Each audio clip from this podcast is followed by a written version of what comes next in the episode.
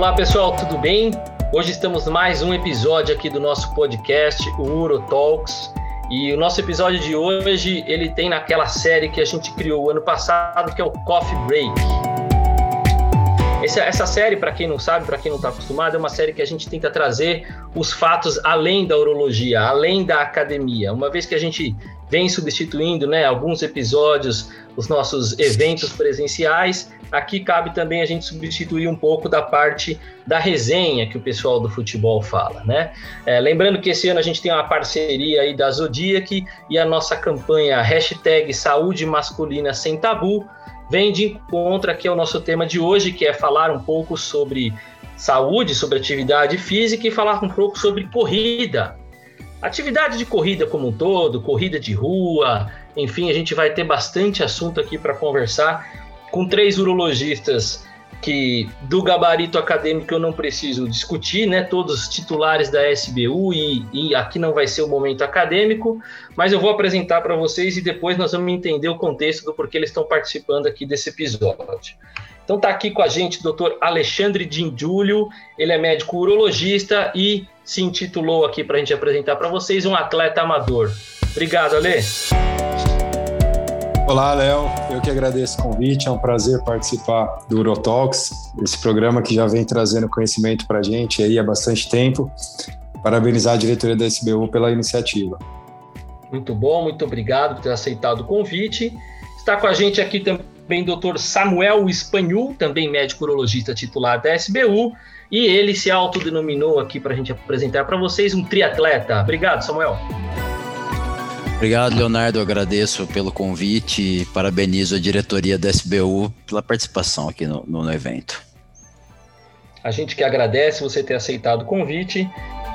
Conhecido de todos, já participou com a gente aqui em alguns episódios, também titular da Sociedade Brasileira de Urologista, médico lá do AC Camargo, nosso primeiro secretário, doutor Carlos Sacomani, que ele não se auto-intitulou um super atleta, mas eu já digo para vocês que a história dele é com certeza um incentivo à atividade física. Obrigado, Sacomani. Obrigado, Leonardo. É, é um prazer estar aqui para discutir atividade física com vocês todos. E realmente aqui eu não, eu não vou me auto-intitular atleta, vou me auto-intitular esportista, né? Porque eu acho que ainda tem um caminho longo a seguir para me tornar um atleta, mas eu acho que é um caminho que todos nós temos que trilhar. Exatamente, e eu acho que a gente pode começar até nesse sentido, né? Eu uh, esse tema e discutindo de corredor, enfim, e pré aqui evento, como a gente sempre acaba discutindo um pouco para tentar trazer mais informações para todo mundo, eu considero a corrida talvez o esporte mais popular que a gente tenha no país hoje, né? Mais popular até do que futebol, do que jogar uma bola na rua, porque você pode correr em qualquer lugar, você não precisa de um lugar específico, você não precisa de uma parceria específica, você pode estar sozinho, você pode estar em grupo. E essa popularização que que facilita, né? Como o Sacomani falou, ele ser um esportista e depois a gente chegar até a questões competitivas, como eu falei do, do Samuel. Então, eu queria começar justamente com, com o Sacomani. Sacomani, explica um pouco para a gente, até para a gente entender, corrida de rua, para quem que é? É para qualquer um? É para todo mundo? Como é que você vê esse cenário de corrida de rua como atividade física, como esporte? Bom, uh, eu acho que a corrida é, como você falou, talvez um dos esportes mais democráticos que nós temos. Primeiro, porque eu não preciso de nenhuma grande estrutura para correr, né? Eu posso correr na rua tranquilamente. É, eu preciso do que de um, um, um short, uma camiseta e um tênis. E aí, se você quiser, obviamente, você vai é, sofisticar isso tendo um relógio adequado para a corrida, usar um monitor cardíaco, é, usar aplicativos que existem hoje, é, vários, existem hoje vários aplicativos que você pode utilizar para monitorar a sua corrida, mas enfim, tendo um tênis, uma camiseta e um short, você pode sair correndo, obviamente, desde que você saiba como está a sua condição cardiovascular. A gente está partindo aqui do pressuposto que as pessoas fizeram uma avaliação física médica antes é, e estão aptos a correr. E nós temos que ter alguns cuidados. Então, se você tem algum sobrepeso, se você tem alguma lesão articular prévia, a gente tem que entender é, quais os limites para a corrida que você tem é, para se dedicar a esse esporte. Né? Então, vou usar até um depoimento pessoal meu. Eu voltei a correr, eu pesava 110 quilos. É óbvio que 110 quilos eu não vou sair da noite para o dia querendo fazer 5, 6, 7 quilômetros. Então eu comecei é, devagar, é, alternando caminhada com trote, depois trote com corrida, até eu chegar agora correndo tranquilamente, mas também hoje eu tenho, eu, eu peso muito menos de 110 quilos, então eu tenho uma condição cardiovascular, é uma condição física melhor para encarar a corrida, acho que isso é muito importante também. Só, só para situar um pouco, e essa história, esse depoimento que você deu, ele é realmente muito importante, né? Eu sei que a gente tem, até no Bodal, a gente tem um depoimento seu a respeito disso também. E só para situar um pouquinho, antes disso, como é que era a sua relação com o esporte, com atividade física, até de repente historicamente, assim? Então, é, na adolescência, na faculdade, é, nos meus 30 anos de idade, eu sempre fui esportista. Eu fui é, eu, eu, sou judoca, é, fui federado da Federação Paulista de Judô, é, fiz atividade física é, durante a faculdade inteira, joguei basquete. É, depois, eu, eu, eu, eu, também corri um pouquinho por um período, principalmente é, logo depois que eu acabei a faculdade. eu passei a ser sedentário depois dos 40 anos, né? É, aquele negócio que vocês estão acostumados, a correria do dia a dia, indo de um hospital para outro, não tinha tempo de nada, e aí deixei a atividade física para o lado.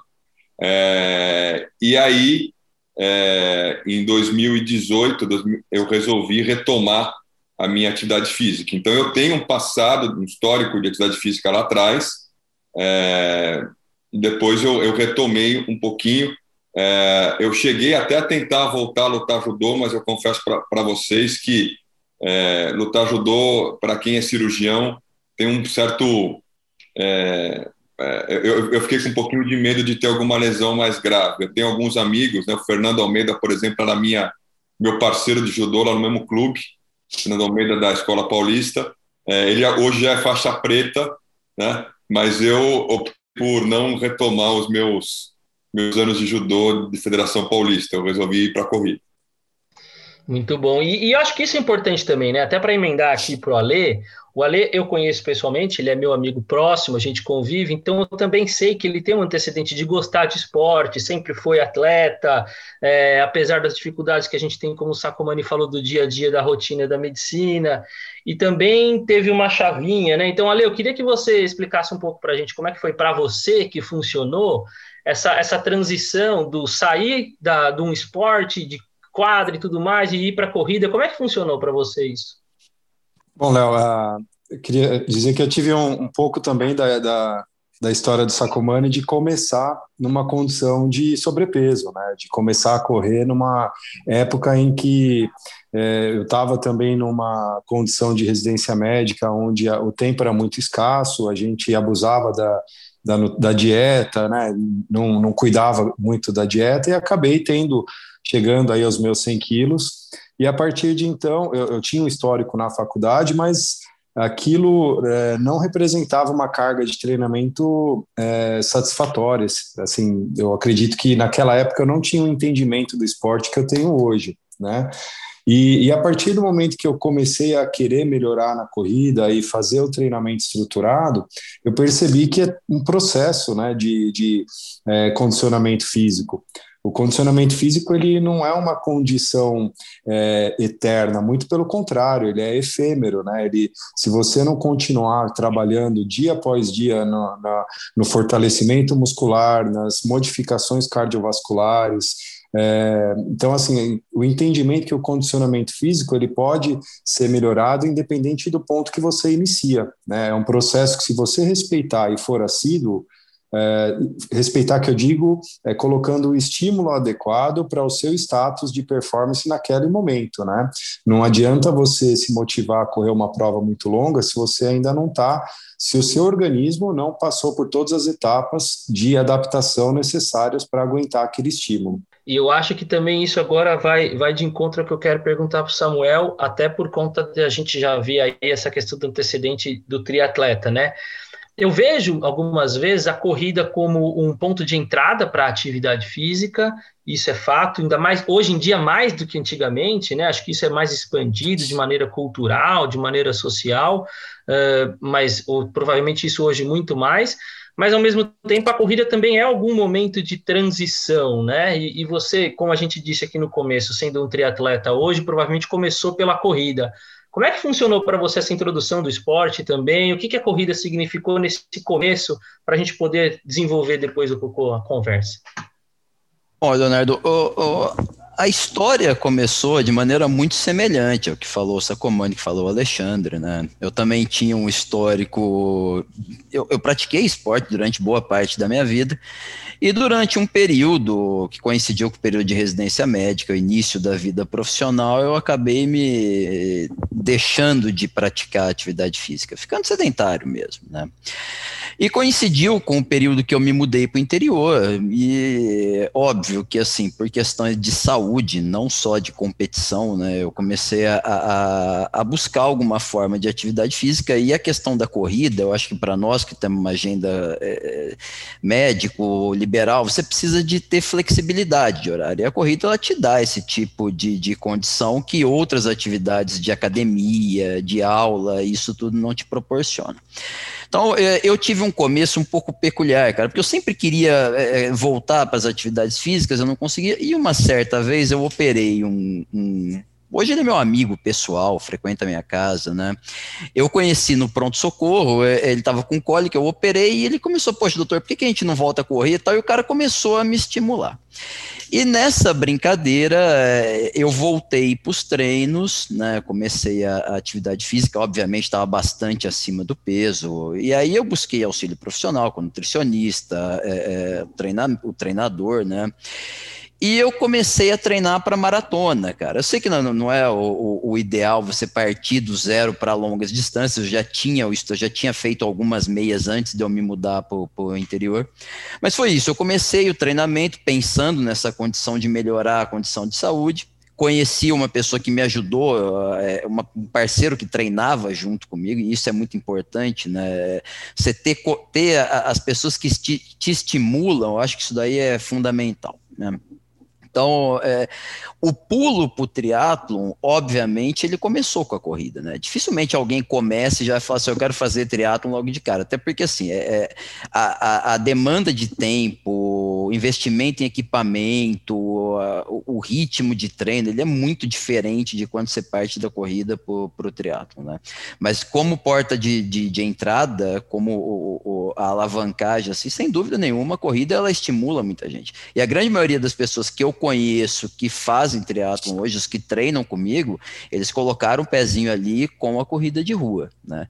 Sem sombra de dúvida, é, é, é porta de entrada para muitas outras modalidades de, de, de atividade física, né? Então, então eu acho que estamos num cenário bastante bacana e que a gente seja possivelmente o ponto de início para muita gente começar a estimular a atividade física, porque você vê que são três urologistas, médicos, como os que estão provavelmente nos ouvindo aqui, que precisavam em algum momento o start da questão de saúde e depois isso acabou sendo mantido. Então vamos falar do, do start mesmo, do começo, do início. Porque assim, eu, eu já tentei correr, eu também sou atleta de infância, enfim, natação, qualquer outro tipo de esporte que a gente possa ter feito, e aí a mesma coisa que vocês. E uma das tentativas que eu tive por causa dessa ideia de que é realmente muito popularizado e fácil, você bota o tênis e é, é correr. Mas para mim não deu certo, para mim não, não, continuou, eu voltei para natação, para mim foi melhor tal, mas para algumas pessoas tem alguns momentos ali, o que, que pode dificultar, onde foi o ponto mais difícil. Então, pensando no começo, vamos começar com você, Sacomani, pensando no começo para correr, o que, que você sentiu ali que talvez possa ter sido a sua maior dificuldade e o que você poderia falar em relação à dica para alguém que está aqui pensando em começar a correr, o início de começar a correr? Bom, a primeira grande preocupação é com relação a lesões articulares, principalmente eu que voltei a correr depois dos 45 anos. Então, o que, que eu tinha de preocupação maior? Lesão, principalmente joelho e tornozelo, né? Porque a corrida ela é um exercício de alto impacto, né? Então, isso é, é, é, é ponto passivo. Né? Eu, eu, eu, vou passar por um exercício de alto impacto.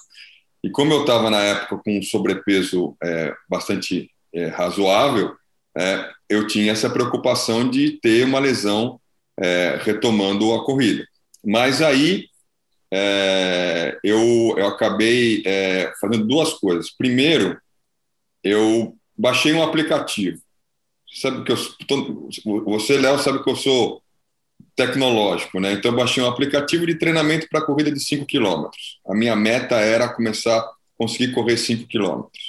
E esse aplicativo tinha lá é, um, esquema de, de, de, de, de preparo é, para você fazer caminhar de trote, depois trote é, e corrida, é, é, de acordo com o, o, dia da semana, ele tinha lá um, um, um, período. Eu não corria o tempo todo. A intenção no, no começo não era correr 5 quilômetros, era conseguir correr 15 minutos, depois 20 minutos, e aí indo dessa maneira. Quando eu comecei a pegar um pouco mais do ritmo, eu achei necessidade de ter uma orientação um pouco mais, digamos, profissional. E aí eu procurei um treinador de corrida. E eu, eu, eu me juntei num, a um grupo. É, eu moro perto do Parque do Ibirapuera, em São Paulo, e esse grupo se reunia no Parque do Ibirapuera. Né? O custo era baixo, é, e aí eu passei a frequentar é, a, as reuniões, a, juntar com esse grupo. É, eu ia duas vezes por semana e o treinador me dava é, um, um, um, treino específico com a intenção de que eu conseguisse chegar aos 5 quilômetros. Então, eu fui aumentando a ponto de eu conseguir chegar aos 5 quilômetros. Eu diria para vocês que hoje eu não tenho um treinador de corrida. Eu aprendi muita coisa com eles é, a ponto de eu conseguir hoje, eu acho que vai ser a mesma experiência do Alexandre, do Samuel, talvez. Hoje eu, eu me conheço melhor, é, eu sei quais são os meus limites, eu sei o que eu quero atingir também, e eu sei melhor como atingir isso. Mas o começo é, começou com o aplicativo, depois foi para uma orientação um pouco mais profissional, é, com algumas planilhas que ele me dava ali para poder desenvolver mais rápido esse essa é, é, esse ritmo de corrida.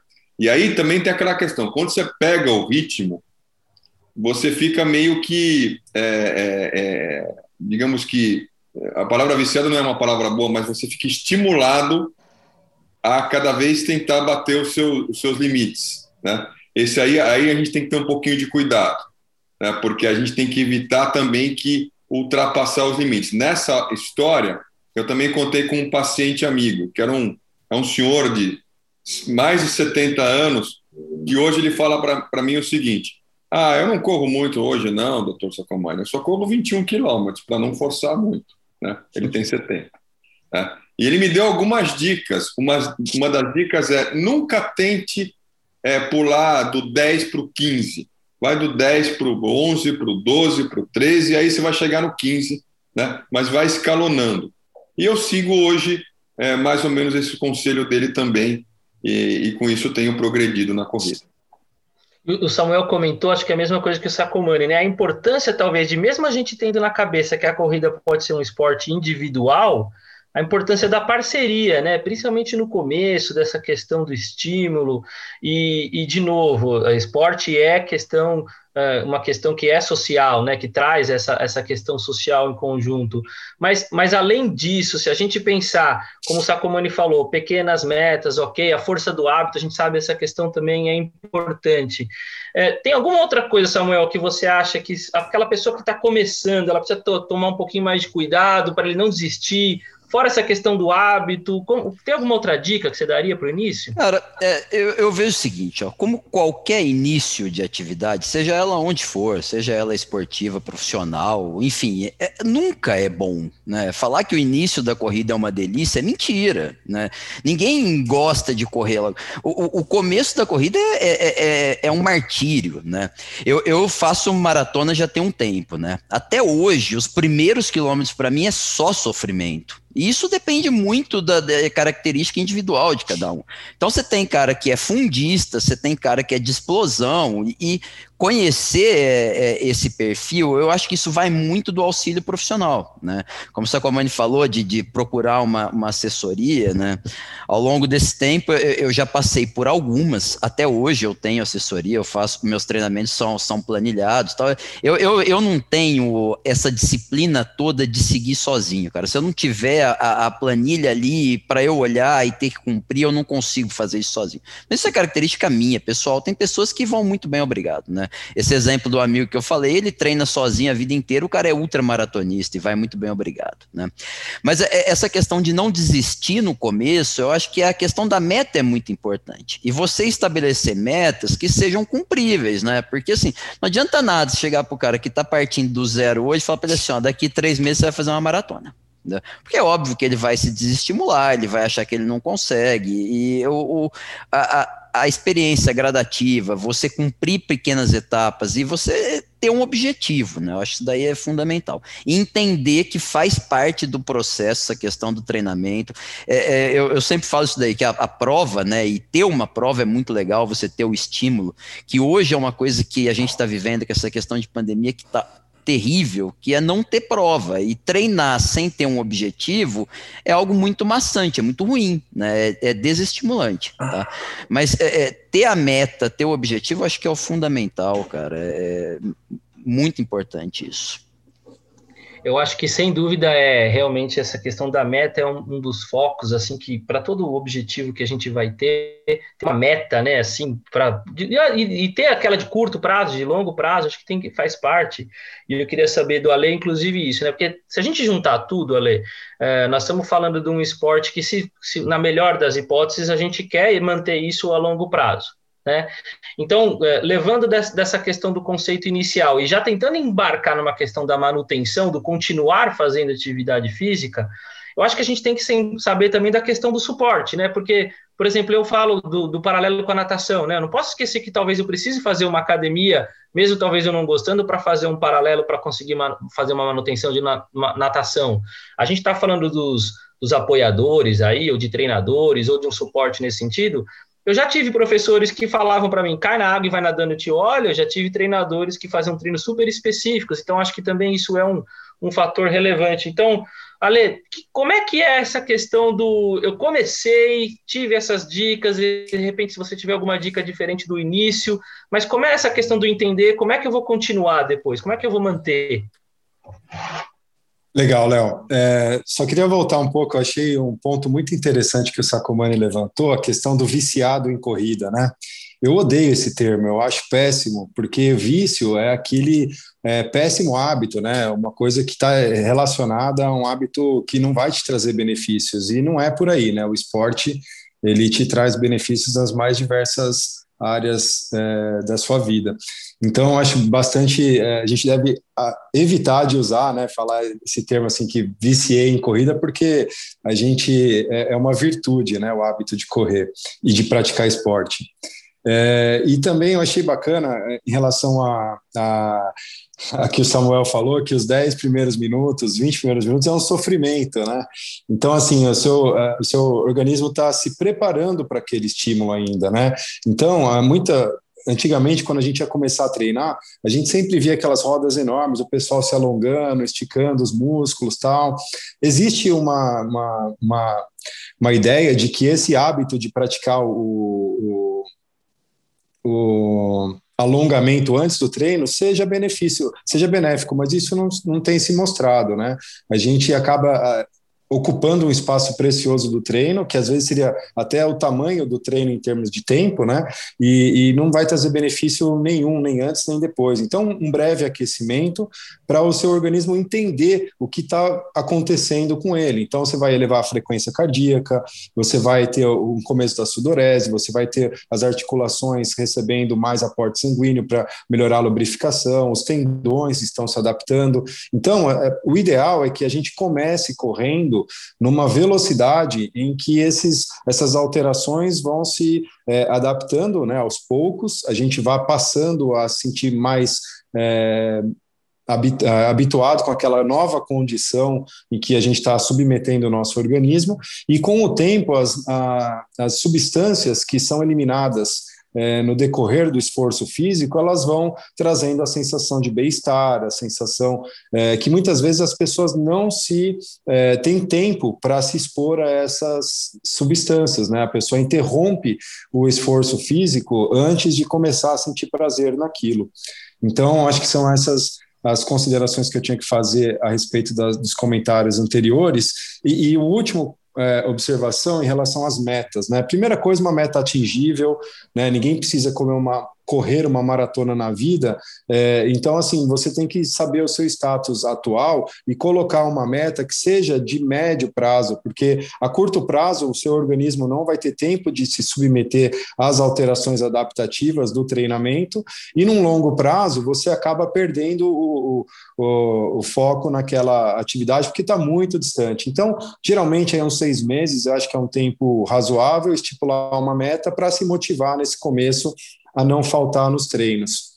É, eu faço treinamento estruturado já há seis anos, né? Então, eu tô, desde que eu comecei no triatlon, eu faço treinamento é, com é, treinadores. Eu acho isso bastante importante para se manter no esporte porque como o Samuel falou, a gente não tem, é, quando o treinador te passa aquele, aquela planilha, eu já consigo saber quais os dias que eu vou correr, quais os dias que eu vou nadar, qual que é o treino mais forte, cada treino também tem a sua intensidade, né, então muita gente fala, ah, eu vou correr todo dia, mas eu não aguento, é claro que não é o mesmo treino, tem dia que o treino é mais específico para força, outro dia é mais para velocidade, outro dia é mais regenerativo, que seria o treino de baixa intensidade, então, acho que o, o, treinamento estruturado ele faz com que você se mantenha no esporte por mais tempo, ele te leva adiante, ele te é, torna aquelas metas, metas mais atingíveis. Então, eu acredito que a partir do momento que a pessoa decidiu que ela quer correr, ela quer se tornar um corredor, ela precisa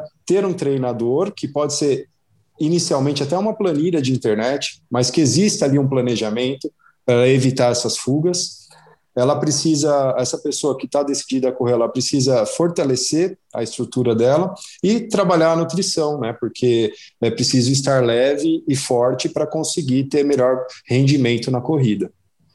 Sem dúvida nenhuma. Eu, eu acho que ficou claro, né? Que, na verdade, como qualquer esporte aqui, né? E isso eu sempre insisto, e se toda vez que eu for participar de alguma seleção tiver um esportista e o outro não, eu vou confiar mais no esportista, porque eu sei que ele consegue ter dedicação, que ele consegue ter organização, que ele consegue ter planejamento, e, e isso eu acho que configura de acordo com um perfil mesmo. É, da, do indivíduo, né, como um todo. Mas a gente tem benefícios e tem metas não só especificamente relacionadas à própria corrida, né? Eu acho que até para o Sacomani, é, já como ele introduziu que ele ainda é um esportista e que vai chegar talvez em algum momento como atleta mesmo, como já é o Samuel, como já é o Alexandre, a gente podia falar também dos outros benefícios, né, Sacomani? Nós estamos falando aí de metas de, de corrida, de 5 mil, de 10 mil, de eventualmente uma maratona, como eles falaram, mas também nós temos eventualmente uma meta de melhora de qualidade de vida, de sono, de peso, de atenção. Comenta um pouco para a gente também como você percebeu isso, que, como que foi esse enfoque para você e o que, que refletiu para você isso e como a gente pode passar isso como experiência para os outros. Eu acho que se eu for considerar meta, a minha meta principal era essa que você falou, melhor é, condição física. Essa era, esse era o objetivo final. E ele é o meu objetivo final até hoje. Né? É, eu acho que é, é, é óbvio. É, eu passei por, eu, eu, melhorei a minha condição de treinamento. Né? eu acho que foi falado aqui é importante. Então, é, tem pessoas que são mais disciplinadas, conseguem até treinar sozinho, mas tem pessoas que precisam de ajuda para treinar e a, e ajuda é sempre bem-vinda. É, hoje a gente tem é, um, um, número muito grande de, de, treinadores de corrida, é muito fácil você conseguir entrar nos grupos de corrida e acabar treinando. Às, às vezes, o, o, não só o treinador, mas o seu colega te ajuda em algumas coisas também. Então, esse, essa troca de experiência também é boa para você poder é, evoluir é, na corrida. Né? Estabelecer metas, como a gente colocou aqui também, é, mudar o padrão de treino. Então, por exemplo, é o que o, o Alexandre pode falar. Eu, eu também tenho, tem treinos mais para explosão, eu tenho treino mais para distância, é, eu vario os treinos até para não ficar aquela questão monótona, sempre o mesmo treino, porque aí depois você cansa, sempre o mesmo treino, você acaba cansando, fala assim, ah, hoje eu não vou fazer. Então você precisa variar um pouquinho também ah, o, o, tipo de treino. Mas o objetivo de manter a boa condição física sempre foi o meu objetivo principal e eu acho que também do Alexandre Samuel.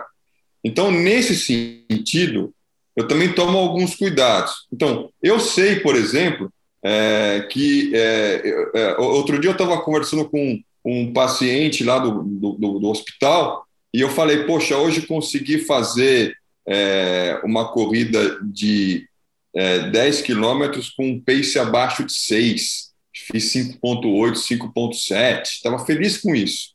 Né? Pode ser até que para o Samuel e para o Alexandre é menos é, é, é, é, ainda um pace aquecimento aquecimento né? aí o, o, paciente falou assim ah eu faço um pace de 4 quando eu corro 21 quilômetros né? falei mas você corre há quanto tempo? Ele falou eu corro há mais de 20 anos. Eu falei eu voltei a correr faz dois anos. Né? então eu aceitei o meu limite. Eu entendo que eu estou numa situação anterior e que se eu tentar exagerar muito eu vou perder na verdade. Porque aí eu vou perder a minha condição física vou ter uma lesão, e aí quando eu tentar retornar, talvez eu não consiga retornar na mesma condição que eu estava antes, ou acabo tendo uma lesão que me impossibilita de continuar evoluindo. Então, eu, eu hoje tenho a minha meta é o seguinte: eu quero ter uma boa, é, é, é, correr uma distância que me interessa, eu quero ter um bom pace, mas eu também procuro é, colocar isso na balança para que eu tenha como principal objetivo uma boa condição física. Eu não quero sair no dia seguinte destruído. Eu hoje eu prezo muito conseguir correr no dia correr bem e no dia seguinte estar tá bem para eventualmente se eu quisesse correr de novo. Né? É, eu acho que isso é importante. Você consegue contar hoje, mais ou menos assim, um período onde que você nesse você está correndo, você falou mais forte, assim, há, há, quase três anos, é mais ou menos isso. Você é, consegue falar você consegue falar assim, ah, nesses três anos eu tive dois, três períodos de lesão que eu precisei realmente ficar parado? Você, você tem mais ou menos isso para a gente ter uma ideia de riscos assim em relação a isso? Por incrível que pareça, eu não tive nenhuma lesão importante. Né? A única lesão que eu tive foi um estiramento muscular de coxa, e aí eu considero isso porque naquele dia eu quis bater um recorde meu de velocidade. E aí eu exagerei. E aí eu passei do limite e tive um estiramento de coxa que me fez ficar quase três semanas parado para poder voltar. E aí eu aprendi que eu passei do limite.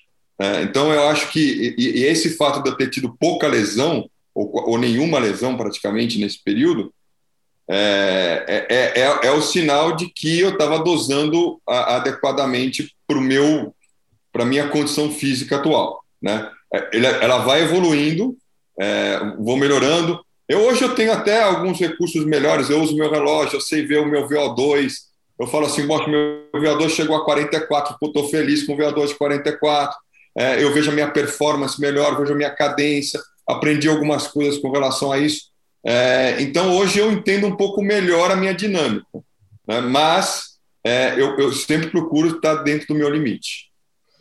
Eu, eu acho que isso, isso vem bem de encontro também a, a, gente entender a questão da evolução no esporte, né? Da evolução na corrida e eventualmente evoluir para outros estágios, né? Vocês, veem aí, tanto o Ale quanto o Samuel são triatletas, né? É, Ale, fala para a gente um pouquinho assim, qual, qual foi sua, sua maior prova em relação à questão de, de preparação, de, de, qual foi o seu maior objetivo que você alcançou, e se nesse meio tempo também de treino seu, o que, que você entende, o que, que foi seu, suas maiores preocupações em relação a riscos, se você teve lesão, se não teve, como é que você lidou com isso?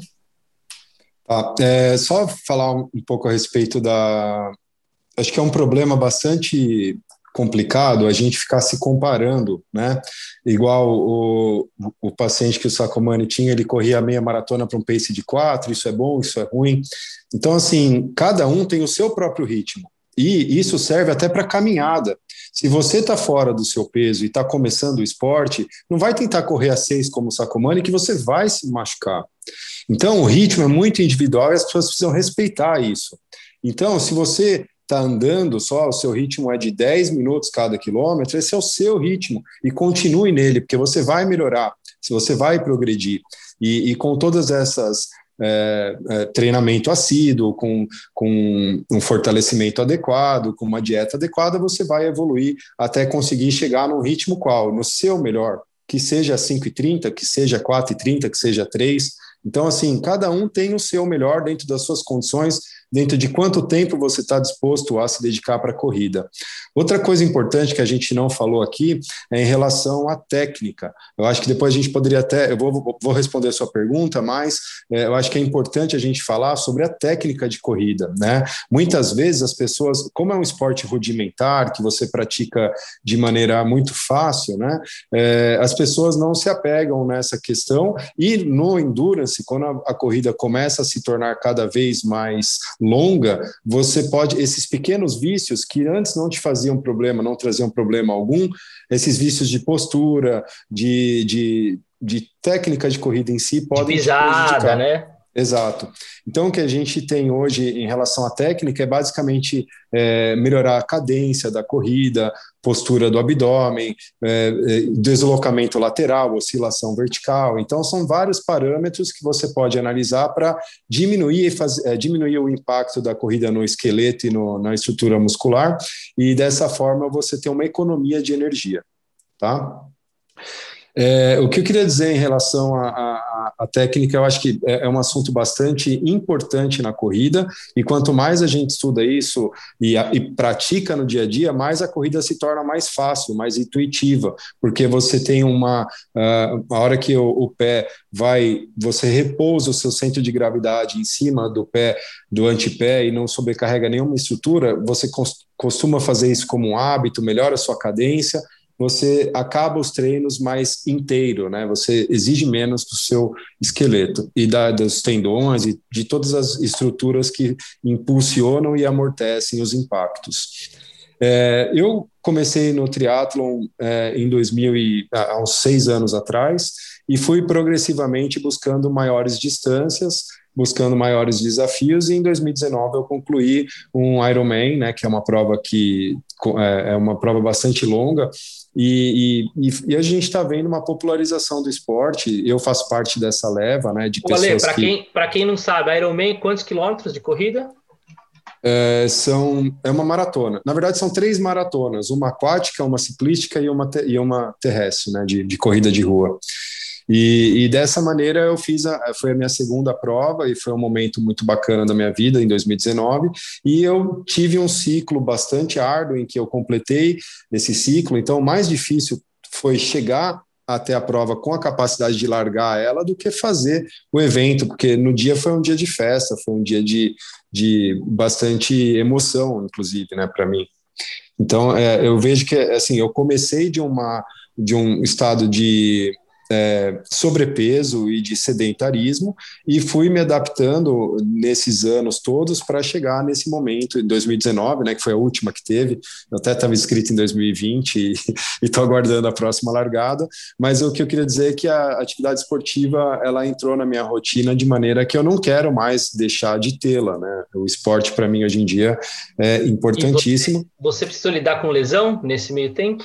Nunca tive, assim, eu tive recentemente uma, uma, lesão inflamatória, mas aí é aquelas lesões de overuse, né, que a gente está sujeito e, e, a gente tem uma série de estratégias para evitá-las.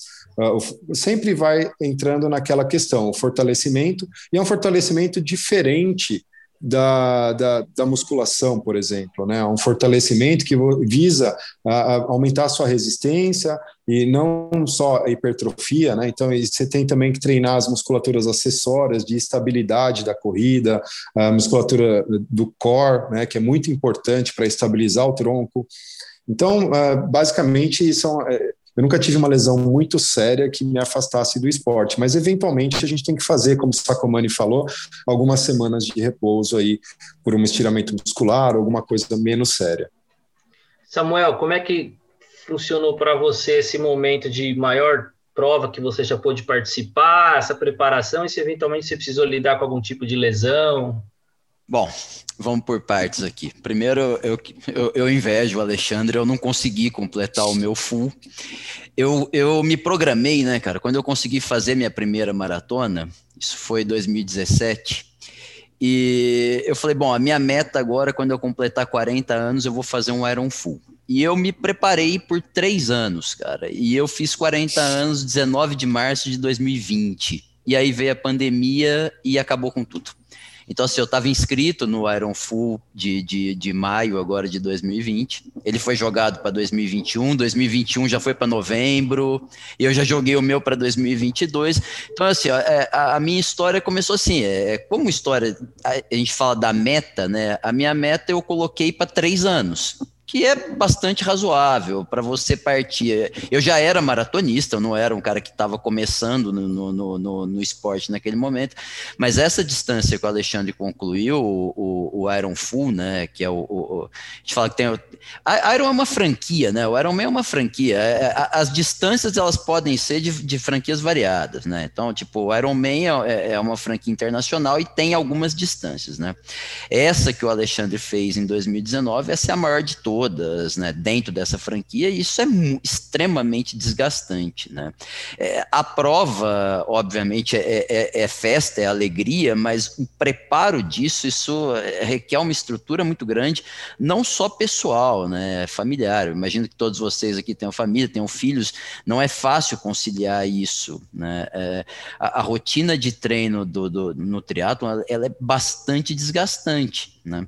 Então, eu acho que a questão do planejamento ela, ela é fundamental. Mas voltando à sua pergunta inicial, a, a, minha maior distância hoje em corrida é a maratona, eu nunca, nunca fui além da maratona. Né? No triatlo, meu planejamento era fazer o, o, o, full, né? que é essa distância completa do, do, do Ironman. Infelizmente, a pandemia chegou e eu não pude fazer e agora eu não sei quando eu vou conseguir concluir isso, né? Manter uma, uma rotina de treino para essa distância, é, é, você tem treino específico, você tem período de base que você tem que fazer o, o treinamento para se manter em, em, atividade, manter o condicionamento, mas o, o treino específico para essas provas muito longas, ele é muito desgastante e, e nesse momento que a gente está vivendo, acho que todo mundo aqui em algum momento acaba atendendo paciente que tenha Covid, que tenha passado por, por, por isso, é, é não é um momento adequado para para isso, né? Atividade física extremamente extenuante, ela é imunossupressora e isso não é um momento legal para isso. Então, é, é, saber a hora de tirar o pé, saber a hora de, de acelerar e, e respeitar os seus limites, né, cara? Eu acho que isso daí é fundamental para qualquer modalidade esportiva, né? E no triatlo, na corrida, isso não é diferente, né? Então, respondendo, minha maior distância foi a maratona e eu pretendo, num período não muito distante, concluir a, a, a distância do full, né? Do Iron Full. Só para não fugir um pouquinho da questão tão urológica da situação, e o que o Samuel falou é verdade, exercício físico extenuante ele pode ser imunossupressor, supressor, né? Exercício físico extenuante pode inclusive ter relação com hipogonadismo, com uma testosterona mais baixa. É, exercício físico extenuante, no nosso caso, a gente já atendeu alguns pacientes, a gente tem hematúria macroscópica, né? E a gente já viu, eventualmente, algumas relações de esportes, né, com algumas doenças urológicas. Vocês têm alguma coisa em relação a essa parte que alguém queira comentar? O que, que a gente realmente tem que estar atento, até da parte como médicos, o que orientar para esses nossos pacientes que vão vir, que fazem corridas extenuantes, enfim, tem alguma coisa que vocês gostariam de citar nesse cenário? Ale, vai, você primeiro. Bom, eu acho que o Sacomani tocou nesse ponto aí. Eu acho que o, o check-up, né, ele é, é indicado periodicamente e ainda mais para quem está exposto a esse tipo de estímulo, né? Então, eu faço anualmente um acompanhamento com o médico do esporte e eu acho que todo mundo que está é, exposto a isso deve fazer pelo menos é, um ecocardiograma para rastreamento de hipertrofia ventricular, é, fazer exames séricos, né, de rotina, checar desde o do hematócrito, glicemia, como estão os parâmetros laboratoriais, é, para verificar se o processo está sendo saudável ou não. Né? Existe muito essa dúvida se uh, a prática de exercício de endurance ela é uh, benéfica no longo prazo ou não. Então, acho que vale a pena a gente. Uh, uma das principais coisas que pretende se evitar é a morte súbita, né? O, o, o, relatos de morte súbita em provas de atletas amadores, então acho que seria basicamente esse check-up anual e o ecocardiograma anual também. É, eu, eu voltei à né? atividade física, eu já tinha mais que 45 anos.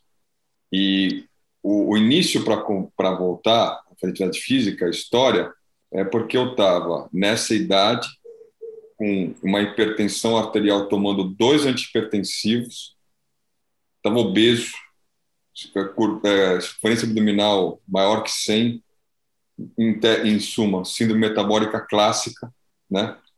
É, e, a, e, uma apneia do sono diagnosticada no exame que eu tinha feito polissonografia. Então, quando eu decidi voltar à atividade física, eu sabia que eu precisava ter uma avaliação clínica cardiovascular boa antes de começar. E aí, é, eu tinha o meu cardiologista que fez uma avaliação inicial minha, fez eco, fez eletro, fez uma série de, de exames gerais, tudo.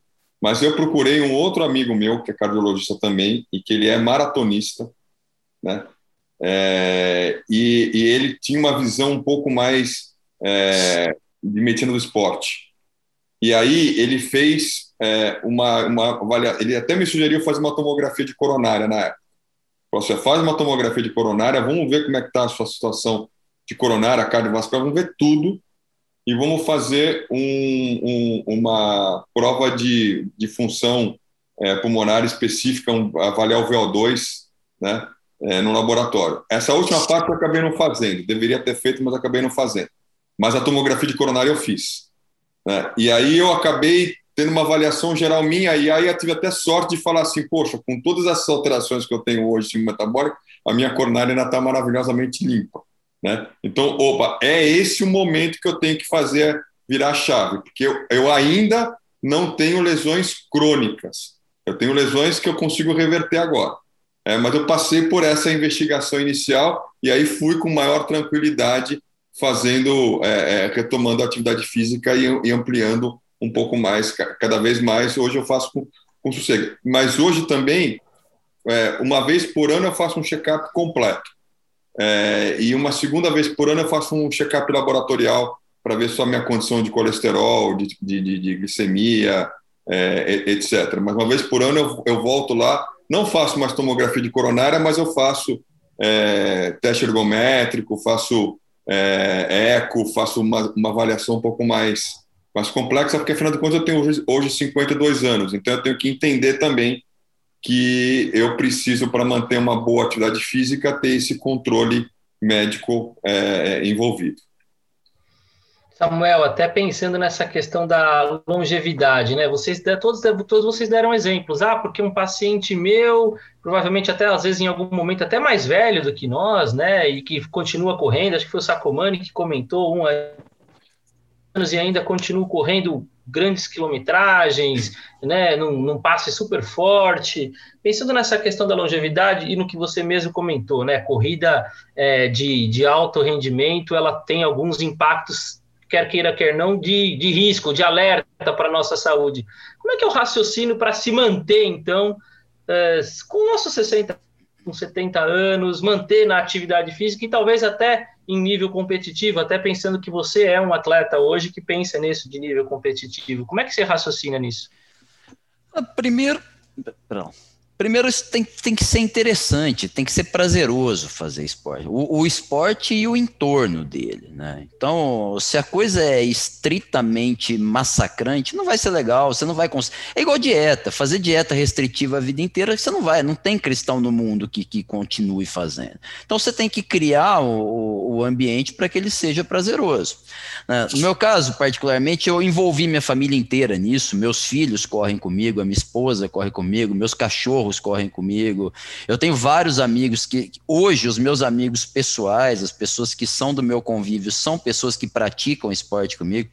E aí que fica claro, assim, são pessoas das mais diferentes condicionamentos, né? Então, assim, eu tenho amigo que corre pra cacete, tenho, tenho eu que sou um manco, enfim, mas é, é o, o, o, o, legal é você conviver com isso e interpretar que, assim, a, a a competição é comigo mesmo, né? Então acho que o mais o mais importante de se manter em atividade é você tornar a atividade prazerosa. Se aquilo ali for um martírio, se aquilo ali que no meu caso começou como uma válvula de escape para aliviar estresse, para melhorar condicionamento físico, para melhorar a condição de saúde, se aquilo para mim passa a ser algo de estresse, eu acho que eu tenho que rever e, e mudar um pouquinho o, o, o caminho que a gente está seguindo. Então ser prazeroso, né? Então, por exemplo, ó, hoje as minhas viagens em família, todas elas são para fazer algum tipo de atividade física. Então, é, é, eu, eu, combinei com um grupo de amigos que nós íamos completar as Majors Marathons, que são as maratonas que é, é de, as maiores maratonas que tem ao redor do mundo.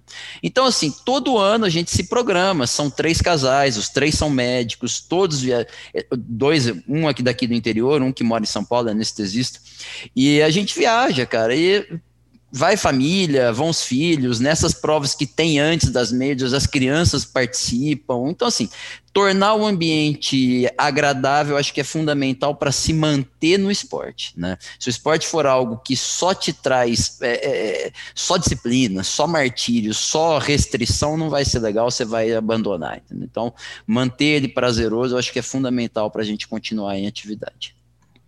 E, e, um outro ponto que eu quero uh, entrar aqui nessa condição, a gente tem falado muito, ah, pandemia, pandemia, pandemia, essa fase, né, tudo que a gente tem passado, é lógico que talvez para o esporte de corrida isso tenha sido mais ameno, né? Por mais que seja desagradável correr com máscara e eventualmente desconfortável, talvez para o esporte de corrida tenha sido mais ameno. Mas uma coisa que impactou foram nas provas, né? E vocês muito comentaram que os objetivos de vocês é, são as provas, por muitas vezes é isso que às vezes estimula. Então, só para entender, e até porque a gente já, eu já sei um pouquinho a resposta, é, como é que vocês estão se programando isso, né? Eu queria ouvir um pouco de vocês cada um de vocês, como é que vocês estão se programando em relação a isso no dia a dia de hoje. É, quer começar, Sacomani? Como é que você está vivenciando essa questão do dia a dia hoje, uh, diante da pandemia, e como você está se programando seus, seus objetivos? Então, as provas elas são sempre um estímulo, como já foi falado aqui, né? Aquela, aquele ambiente da prova, acordar. Eu lembro muito bem que é, teve uma vez que a minha mulher queria ir numa festa é, à noite é, com os amigos e eu falei não, mas amanhã eu tenho uma corrida às sete horas da manhã. Se eu não tiver, se eu não dormir bem, eu não vou conseguir correr bem. Ela falou assim, não, mas mas a festa, eu falei, não, desculpa, eu, eu não vou na festa. Você vai na festa, eu vou correr. Ela ficou brava comigo o final de semana inteira. Depois passou, né? Porque eu botei a, a corrida às sete horas da manhã no lugar. É, hoje, eu sinto falta disso. Óbvio, é, é o que eu falei. Eu queria é, treinar para uma meia maratona do Rio de Janeiro no segundo semestre. A de São Paulo já foi para 2022. Né? É, o, como é que eu mudei é, é, em relação à pandemia? Eu ouço um pouco da tecnologia, como tudo no meio da pandemia. Então, eu, eu, eu, eu tenho esse grupo virtual no Strava, né? É, e eu tenho, é, eu, eu, eu, eu assino um aplicativo, que é um aplicativo de, de corrida, de competição. Aí eu, eu escolho uma competição ali fecho e falo assim, bom, tal dia eu vou tentar correr para bater o meu, o meu, a minha meta nessa competição aqui, esse, esse, esse, esse, essa distância aqui, né? Então eu uso um pouco da tecnologia. Correr hoje tem, a, tem o desafio de como é que a gente está correndo, né? Porque quando você vai correr na rua, você tem que correr de máscara, né? Então eu corro de máscara. Eu acho que o, o, o, o, o Samuel e o Alexandre também devem correr de máscara. É um pouco desconfortável, mas eu diria para você que hoje eu acostumei a correr de máscara. Eu só tenho um único, uma única dica: eu não uso máscara de pano, eu uso aquelas máscaras nossas cirúrgicas, é, que são de, de, de, de, outro material, que eu acho que elas, elas. Primeiro, que assim, eu vou suar, ela vai ficar é, é, toda molhada, depois eu jogo fora e troco por outra máscara. Né? E é, eu acho que ela abafa um pouco menos do que a máscara de pano. Né? Mas a gente teve que adaptar, não teve jeito, e a gente vai ter que adaptar até a gente conseguir sair desse momento atual. E, e, existem até alguns outros métodos de você fazer esse tipo de corrida, né, Ale? Eu sei que você organizou uma prova de corrida aí nos 50 anos da faculdade, e também você também sugeriu algumas situações onde as pessoas poderiam correr por uma, por uma causa, né? E a gente vê isso também hoje em dia, né? Corredores que às vezes correm com pessoas que não têm é, condição física de correr, empurrando uma cadeira de roda para dar essa sensação para essas pessoas, pessoas que correm por uma causa, que se juntam em grupos, né? Tem outras opções, né, Ale?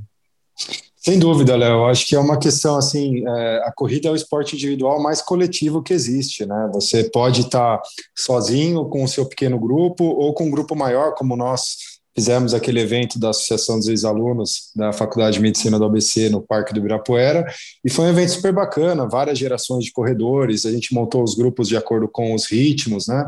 Então, eu acho que é, é bem interessante essa questão da, da, da inclusão, né? E eu queria pedir para o Samuel me convidar para esse grupo aí das majors da, das maratonas, porque eu tenho interesse de completá-las também, né? Então, a, a, ideia é se manter ativo ao longo dos anos para ter condição de viver essas provas, né?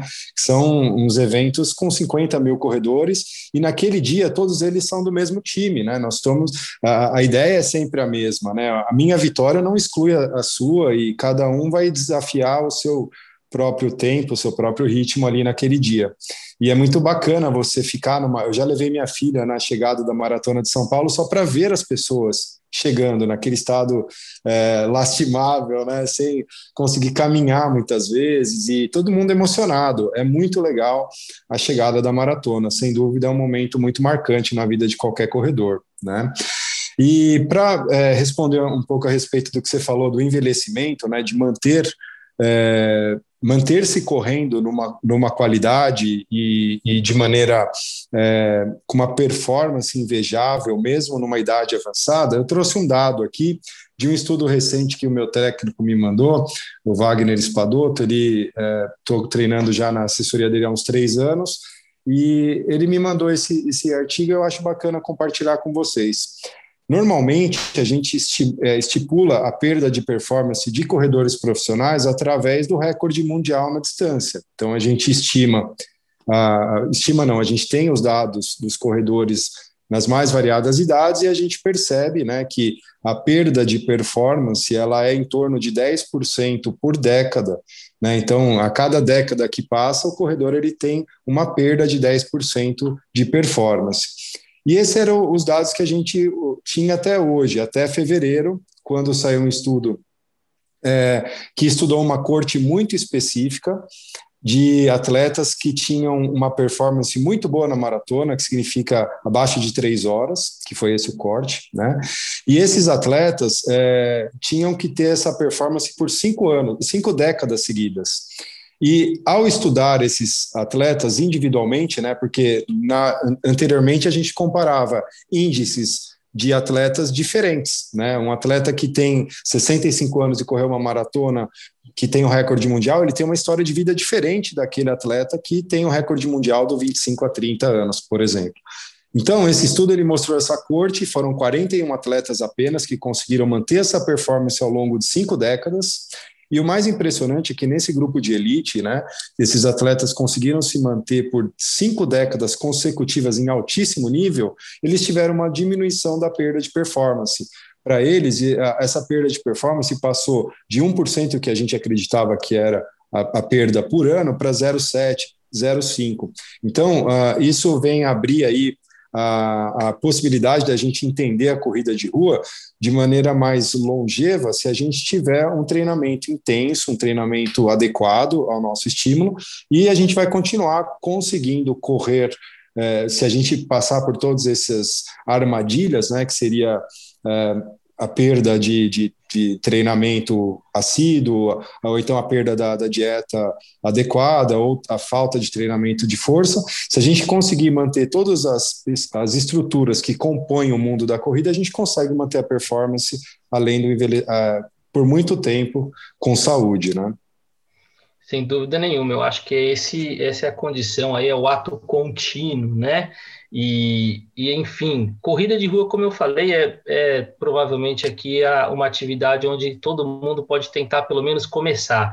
E eu acho que essa é ideia realmente quando eu pensei nesse tema, era poder tentar estimular a todos que pudessem pensar que não conseguem, que podem e que tem alternativas e que tem desde o, daquela pessoa que faz um até a pessoa que faz as maratonas e ultramaratonas. Então, para a gente fazer aqui o, o nosso encerramento, né? Porque chegando perto de uma hora a gente, o pessoal já está cansando. Quem está na sua corrida já está terminando a corrida. Quem está no trânsito esperando a nossa sala cirúrgica lá, que é o nosso dia a dia, né? Nós vamos aqui para a parte final. Eu queria agradecer a todos, dar um tempo aí para cada um de vocês também agradecer e dar as suas considerações finais a respeito desse nosso bate-papo, que no meu ponto de vista já valeu para muita coisa. Samuel, obrigado. Queria agradecer mais uma vez. Fica à vontade aí para suas considerações finais. Foi um prazer. Bom, prazer foi todo meu. É, eu queria deixar aqui que assim, o, o, esporte, como o Alexandre disse, tem que ser uma prescrição médica, né? Eu acho que depois que ele entra na nossa vida, nós como médico, como atleta, atleta não no sentido competitivo da palavra, mas atleta no sentido de você fazer atividade física e todo mundo que se, se propõe a fazer algum tipo de modalidade esportiva é atleta, sem sombra de dúvida, né? E assim, é, é, é como médico é fundamental que a gente oriente os pacientes com atividade física, com alimentação regular, é, é, muito mais do que a prescrição médica em si, os bons hábitos eles têm que ser incorporados, tanto a nossa rotina como as orientações com que a gente passa para os nossos pacientes, né?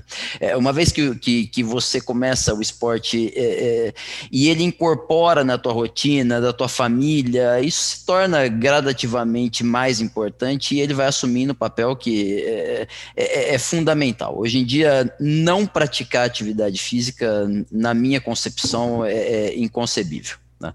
Então, é, como médico, a gente tem esse papel, esse papel de orientar, esse papel de estimular, e muito mais do que falar, a gente puxa pelo exemplo. Né? Então, assim, os pacientes hoje, eles nos acompanham com mídia social, no interior, essa exposição é muito mais próxima, e o paciente, quando ele sabe que além de você recomendar, você pratica, você passa a se tornar, além de um prescritor, você é exemplo para eles. Né? E a gente tem esse papel como formador de opinião opinião, e isso acho que é, é, é o nosso maior papel como médico. Tá? Então, assim, se eu puder deixar uma, uma mensagem final aqui, é essa: é incorporar a atividade física na sua rotina e servir de exemplo para as pessoas que nos seguem, que nos têm como exemplo. Exato, excelente. Eu queria então de novo agradecer também a presença do Alexandre, dar um espaço para ele fazer umas considerações finais a respeito desse tema e obrigado, Alexandre. Léo, foi um prazer, prazer Sacomani, prazer Samuel, conhecer a história de vocês. É, queria dizer, é, finalizar com uma frase do nosso amigo urologista, né, que o Oséias de Castro Neves, ele falou no, no, episódio de artes marciais que é muito verdadeiro, né? O, todo faixa preta ele foi um faixa branca que não desistiu. Então, eu queria deixar essa mensagem para que todos continuem prescrevendo a atividade física né, na, na, no seu cotidiano, que só traz benefício para todos. E quem sabe um ultramaratonista não vai ser aquele caminhante que não desistiu, né?